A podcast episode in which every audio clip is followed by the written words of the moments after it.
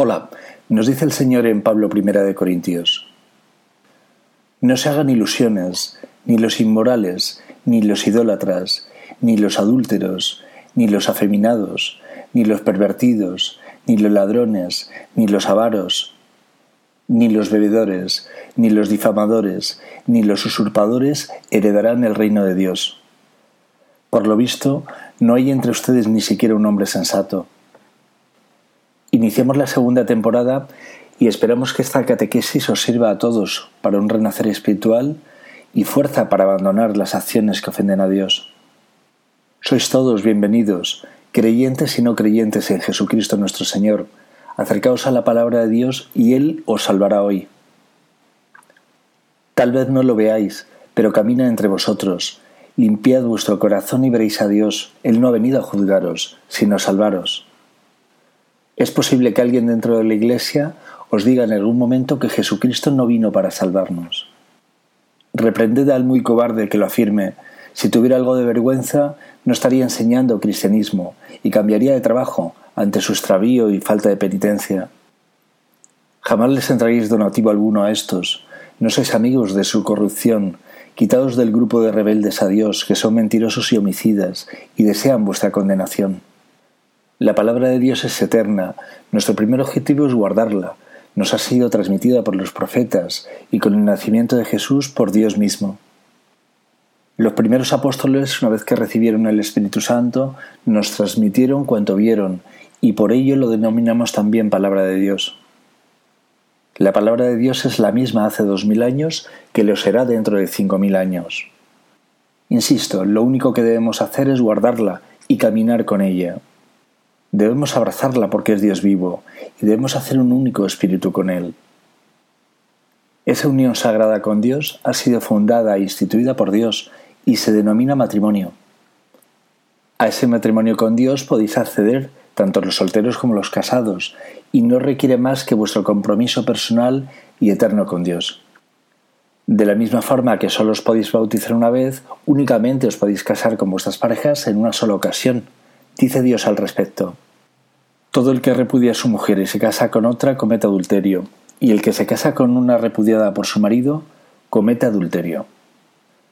Dios los hizo varón y hembra, por eso dejará el hombre a su padre y a su madre, y los dos harán una sola carne. De manera que ya no son dos, sino una sola carne.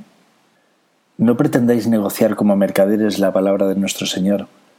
Los mercaderes ya han sido expulsados del templo de nuestro Dios más bien iniciad una peregrinación por vuestro interior, para reparar lo roto, para sanar lo enfermo. Primero casaos con Dios, guardando sus mandamientos, porque si no lo hacéis así tampoco tendréis la fuerza y la constancia para amar. Ser cristianos es amar, y amar es guardar los mandamientos de Dios. El mensaje de Jesús es muy sencillo de entender y accesible para todos. Sed constantes. Mostrarle diariamente a Dios que estéis siguiéndole, que estéis arrepentidos, que estéis haciendo camino. Confesaos, no guardéis nunca el pecado en vuestro interior, o por orgullo moriréis con él. Dad gracias todos los días a Dios por lo mucho que os ama. Si es así y estáis haciendo camino, no os preocupéis. Es posible que tengáis alguna debilidad, algo que aun estando mal lucháis por cambiar. Seguir caminando que Dios es tolerante y misericordioso en extremo. No le dejéis por vuestra debilidad, al revés, acercaos más para luchar juntos contra la debilidad. Recordad, si perdonáis a los demás, también Dios os perdonará a vosotros. ¿Decís que tenéis mucha fe simplemente porque sabéis que Dios os escucha? Y olvidéis que Dios escucha a todos, o no recordáis cómo Jesús escuchaba a los espíritus inmundos y dialogaba con ellos. ¿Qué diferencia hay entonces entre los diferentes espíritus? Solo las obras, somos lo que hacemos. Si sabéis que vuestras obras han condenado vuestra alma, debéis arrepentíos y confesaos rápidamente. Si creéis que Jesucristo dio su vida para salvarnos y no estáis bautizados, Pedid urgentemente a la Iglesia que os bautice a vosotros y a vuestros hijos, y la Iglesia os bautizará. Seréis desde entonces miembros de la Santa Madre Iglesia, esposos del Espíritu Santo y un solo Espíritu con vuestro Dios. Si ya habéis sido bautizados, pero no habéis caminado con Jesús y no habéis guardado sus mandamientos, podéis en cualquier momento, en cualquier lugar, a cualquier edad, confirmar nuevamente vuestra fe. Ya lo sabéis, únicamente necesitáis de vuestro arrepentimiento y de su confesión, y a ello lo denominamos penitencia. Si deseáis cambiar y vuestro círculo más cercano os presiona para no hacerlo, es comprensible.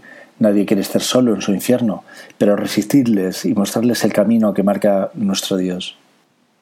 No os inventéis nada para acercarles a Dios, no seáis vosotros los impostores, bastará con que transmitáis su palabra.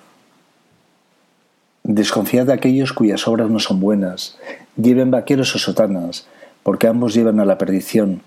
No confiéis únicamente por su apariencia.